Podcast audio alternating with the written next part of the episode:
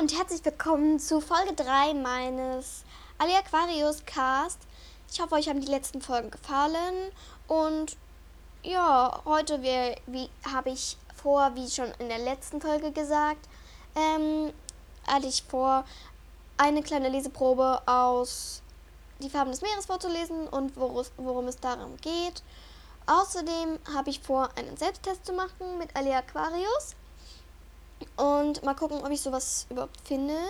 Ähm, Selbsttest kann man übrigens testen bei testedich.de. Ja, ähm, ich würde sagen, ich fange einfach mal an mit dieser Les... Also ich frage jetzt mal in der Lehr... Ich guck mal, äh, ich guck mal ganz kurz, ähm, ob ich eine Buchvorstellung finde. Ähm okay, die Leseprobe ist ziemlich groß. Ich würde jetzt nicht die ganze Leseprobe lesen. Ähm, Kurzinformation. Das Meer braucht Alea. Endlich weiß Alea, warum sie, immer, warum sie sich immer so fremd gefühlt hat. Sie ist ein Meermädchen. Doch was vor elf Jahren mit ihrer leiblichen Mutter geschehen ist und warum wirkt die Unterwasserwelt wie ausgestorben? Alia kann die, doch unmöglich der einzige Meermensch auf der Welt sein. Nach und nach, mit Hilfe der Alpha Crew, findet Alia mehr über ihre Herkunft heraus. Und sie erfährt, dass auch Lennox ein halber Meermensch ist. Obwohl sie, ob sie deshalb so zueinander hinzugezogen, hingezogen fühlen. Der zweite Teil, Band der Meermädchensaga von Alia Aquarius von Tanja Stefna. Tanja Stefna ja, das war's schon dazu. Ich würde sagen, ich lese einfach mal eine kleine Leseprobe vor. Gucken. Mal gucken, ob ich eine gute finde. Ähm, ist keine kleine. Ist echtheits ernsthaft keine kleine. Gar keine kleine. Ja, ich glaube, ich lese sie trotzdem mal vor. Ähm, mit klopfendem Herzen begann sie rückwärts zu schwimmen. Sie durfte keinesfalls entdeckt werden, aber im offenen Meer konnte sie sich nirgendwo verstecken. Da drehte auch schon einer der Taucher den Kopf zu ihr herum. Er stutzte. Gleich darauf winkte er einem anderen zu, wies in ihre Richtung, und die beiden setzten sich in Bewegung. Erschrocken schnappte sie nach Luft. Doch durch ihre Lunge zückte ein lebender Schmerz. Sie musste sofort weg von ihr.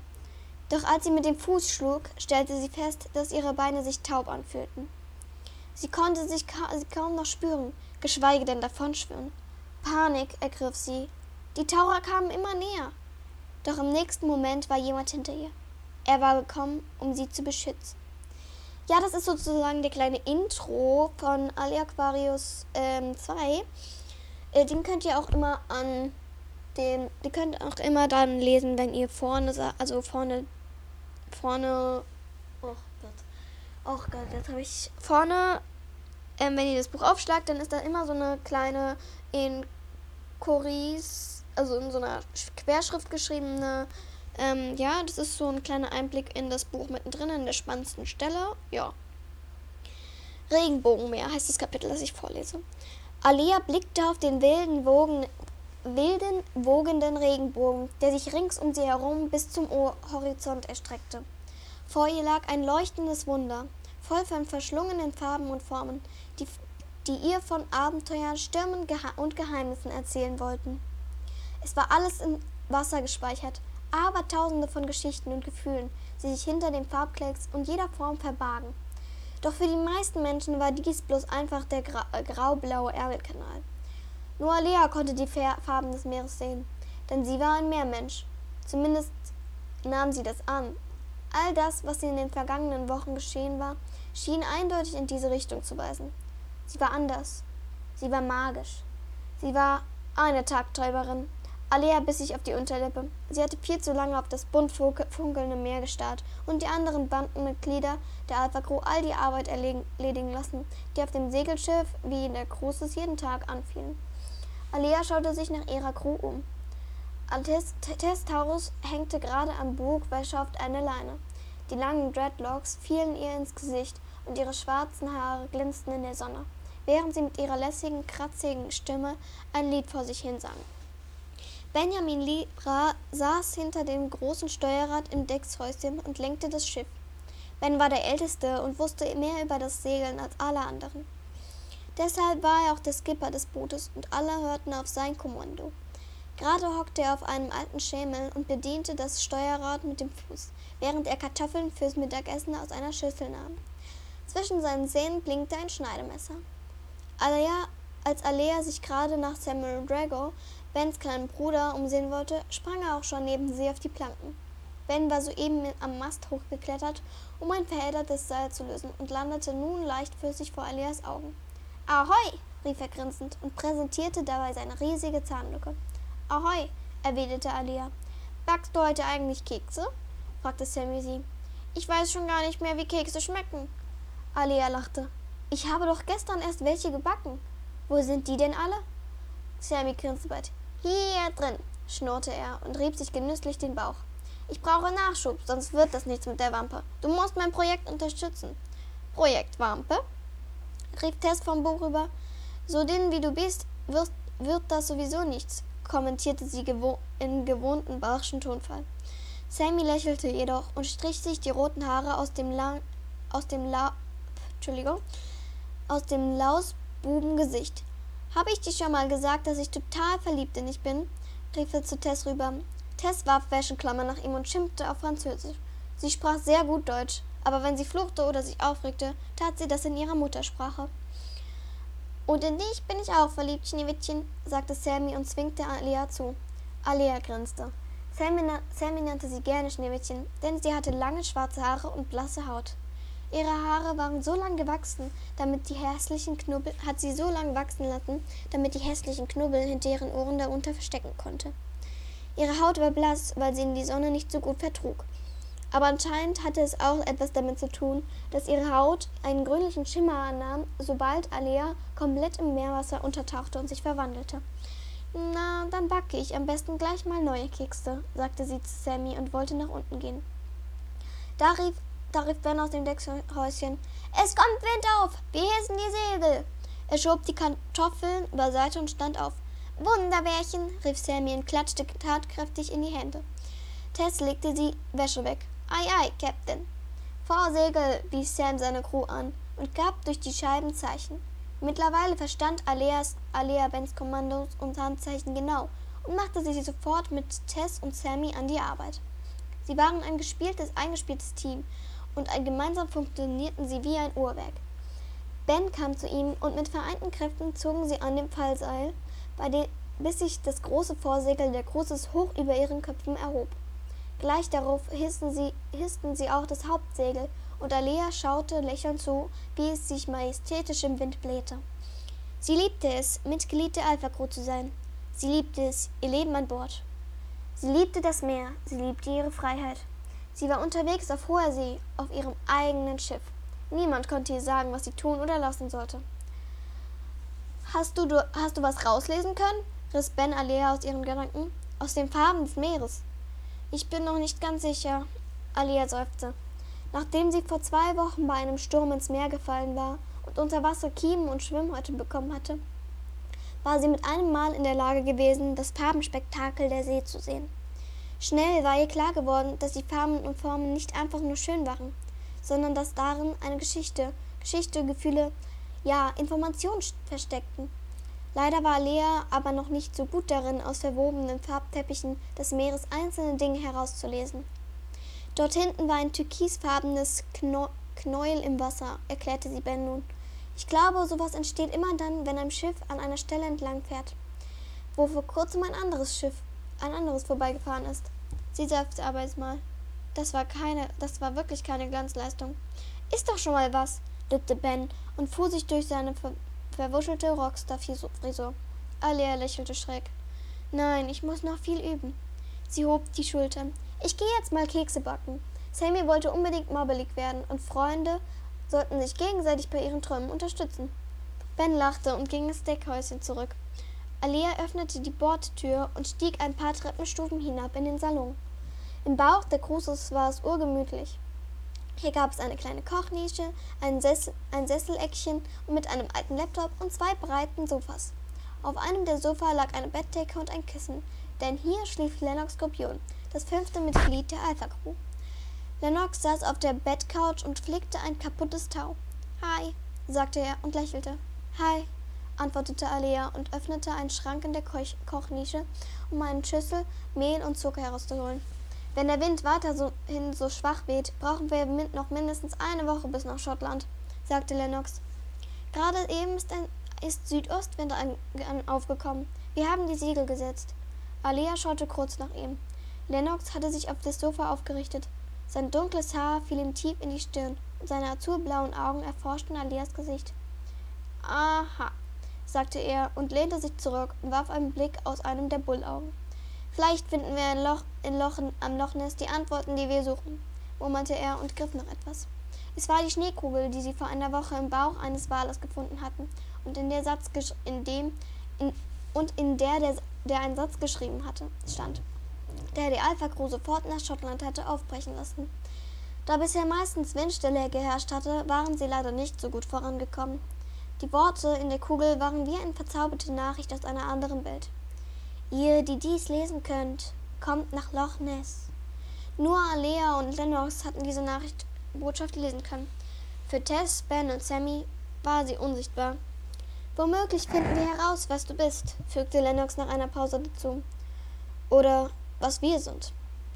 Hm, erwiderte Alia knapp und holte Butter und Eier aus dem Kühlschrank. In diesem Moment kam Tess durch die Bordtür herein und verwundert sagte sie etwas wie Kefetü klang. Dann bemerkte sie, dass sie ähm, ges Französisch gesprochen hat und fragte, was macht ihr? Sie blickte von Lennox zu Alea. Störe ich? Nein, entgegnete Alea ein wenig zu heftig. Lennox atmete geräuschvoll durch, legte die Kugel zur Seite und widmete sich wieder dem kaputten Tau. Ich telefoniere jetzt mit meinen Eltern, informierte Tessie, während sie in, die, in der Mädchenkajüte verschwand. Alea knetete nun den Keksteig, formte kleine Anker daraus und legte sie aufs Backblech. Das Schweigen zwischen ihr und Lennox war unangenehm und voller Fragen, aber sie machte unbeirrt weiter.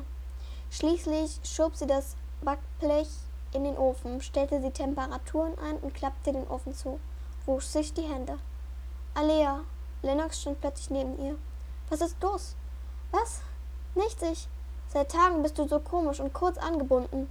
Lennox versuchte ihren Blick zu fangen, aber Alea schaute eisern auf ihre Hände, während sie mit fahrigen Bewegungen die Handschuhe über ihre schrubbeligen Fingerknubbel zog.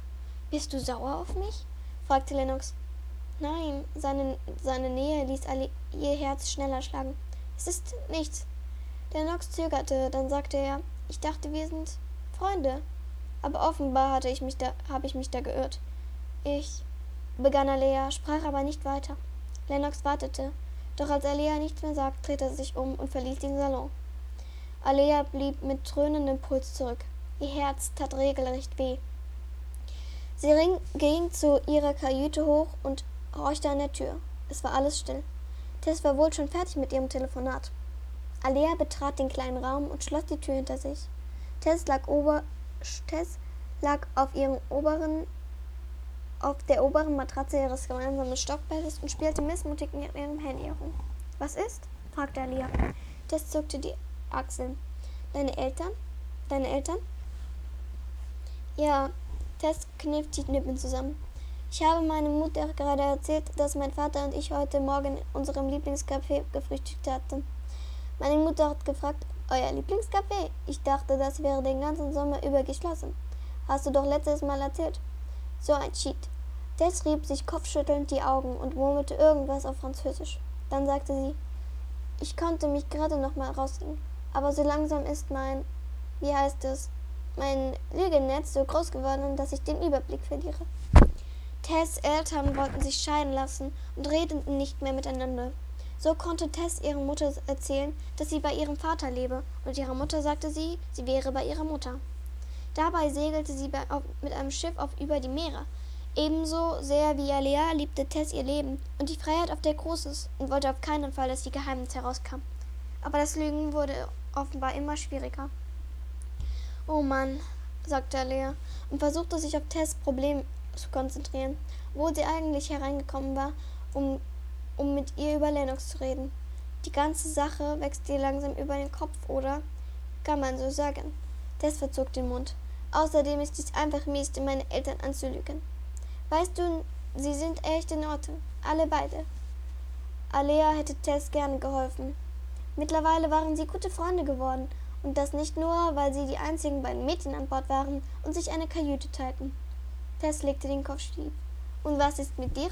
Du siehst ziemlich mitgenommen aus. Alea senkte den Kopf, Kopf und spürte, dass ihr Herz immer noch qualvoll pochte. Es ist wegen Lennox, Tess seufzte. Was ist bloß mit euch? fragte sie und setzte sich auf ihr Bett. Als er an Bord gekommen ist, warst du ständig in seiner Nähe. Du hast sogar gesagt, ihr würdet irgendwie zusammengehören. So als hättet ihr schon zusammengehört, bevor du ihn überhaupt kanntest. Das hast du gesagt. Ja, das habe ich gesagt, und daran hat sich nichts geändert, antwortete Alia. Anscheinend sind Lennox und ich beide anders.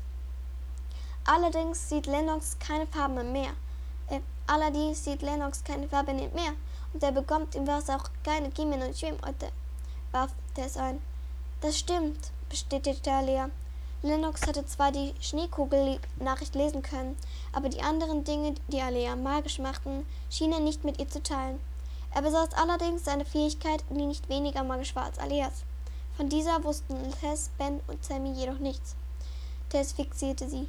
Bist du in Lennox verliebt? Nein. Alia senkte den Kopf. Dann fügte sie flüsternd zu. Ich will nicht in ihn verliebt sein. Tess machte ein eigenartiges Geräusch und Alia schaute auf. Also bist du in ihn verliebt, hielt Tess fest. Ich, stammelte Alia und bemühte sich vergebens, ihre Stimme festklingen zu lassen. Unsere Herkunft verbindet uns. Meine leibliche Mutter hat meine Pflegemutter gesagt, dass ich unter keinen Umständen im kalten Wasser in, in Kontakt kommen dürfte, weil es mir schlimme Schaden zufügen könnte. In Wahrheit habe ich überhaupt kein Problem mit Wasser, aber das, was sie ihr gesagt hat, trifft auf Lennox zu. Das ist doch merkwürdig. Angespannt knebbelte sie an ihren Ärmeln herum. Lennox und ich sind irgendwie miteinander verbunden. Wenn ich bei ihm bin, fühle ich mich richtig. Alea blickte Tess hilfesuchend an, doch ihre Miene schien, ihre Freundin war undurchdringlich. Das hat aber bestimmt nichts mit Verliebtsein zu tun, sondern mit unserer sonderbaren Verbindung, schob Alea unsicher nach. Tess schwieg. Lennox ist sicher auch nicht in mich verliebt, sprach Alea hastig. Er hat nur diesen Instinkt. Er will mich beschützen und er sprach das und verspürt, dass er auf mich aufpassen soll. Und deswegen will er so oft bei mir, bei mir sein. Aber er hat nie gesagt, dass er mich mag. Sie holte Tiefluft. Ich will keine Last für ihn sein. Ich will nicht, dass er sich irgend, zu irgendwas verpflichtet fühlt. Er sucht oft meine Nähe. Aber ich glaube, er macht das nur, weil, weil er muss. Weil dieser Beschützerinstinkt hat, das anspringt, da, weil dieser Beschützer anspringt, weil dieser Beschützerinstinkt hat, das anspringt, sobald es um mich geht. Alia, Tess starrte ins Leere. Alia nahm all ihren Mut zusammen. Oder glaubst du, er könnte vielleicht doch in mich? Tess schien ihre Gedanken in ihre tief in Gedanken versunken zu sein, aber schließlich blickte sie Alia wieder an. Nein, entgegnete sie. Ich habe eigentlich nicht den Eindruck, dass er in dich verliebt ist. Alias Brustzug, Brustkorb zog sich zusammen. Ich glaube auch, dass er sich vor allem für dich interessiert, weil ihr irgendetwas gemeinsam habt, fügte Tess hinzu. Ja, und mehr ist da nicht, sagte Alia entsteckt. Als sie ihren fragenden Tonfall am Ende des Satzes bemerkt, schüttelte sie den Kopf. Nein, mehr ist da auf keinen Fall, wiederholte sie mit so viel Überzeugung, wie sie aufbringen konnte. Tess glitt vom Bett und stand einen Augenblick lang unschlüssig vor ihr und nahm, dann, äh, nahm Alea dann in den Arm. Obwohl sie absolut kein Knuddeltyp war, hielt sie Alea lange fest. Alea legte den Kopf auf ihre Schultern und bemühte sich nicht zu weinen. Sie hatte ja bereits geahnt, dass Lennox nur als ihr gute, als, als gute Freundin und Verbündete interessiert war. Sie konnte ihm nicht dabei helfen, seine eigenen Wurzeln auf die Spur zu kommen. Mehr nicht. Äh, sie konnte ihm dabei helfen, seine eigenen Spuren auf, Wurzeln auf die Spur zu kommen. Mehr nicht. Als Tess und Alea sich voneinander lösten, wischte sich Alea, sie, wischte Alea sich eine Träne aus dem Augenwinkel und verwünschte das heftige Klopfen ihres Herzens. Das war es auch schon zu dieser Leseprobe und ich glaube, das war es auch schon zu dieser Folge, weil ich glaube, dann mache ich lieber eine andere Folge, ähm, ja, mal wieder ähm, eine Lese, äh, ein Selbsttest. Ähm, Aber ja. Ähm, ich würde sagen, ich lasse das jetzt mal und ich mache nächste Folge vielleicht einen Selbsttest und dann eine Leseprobe zu das Geheimnis der zu der Ruf des Wassers mache ich nee zu der Ruf des Wassers mache ich keine Leseprobe mehr. Aber ich mache zu das Geheimnis der Ozeane eine Leseprobe und zu die Macht der Gezeiten. Ja ähm, ich hoffe euch hat diese Folge gefallen. Ähm, ich hoffe euch hat es auch gefallen dass ich gut gelesen also ich hoffe ich habe gut gelesen und ja ähm, viel Spaß beim Reinhören und seid immer wieder ein Fan von Alea Aquarius. Und ja, tschüss!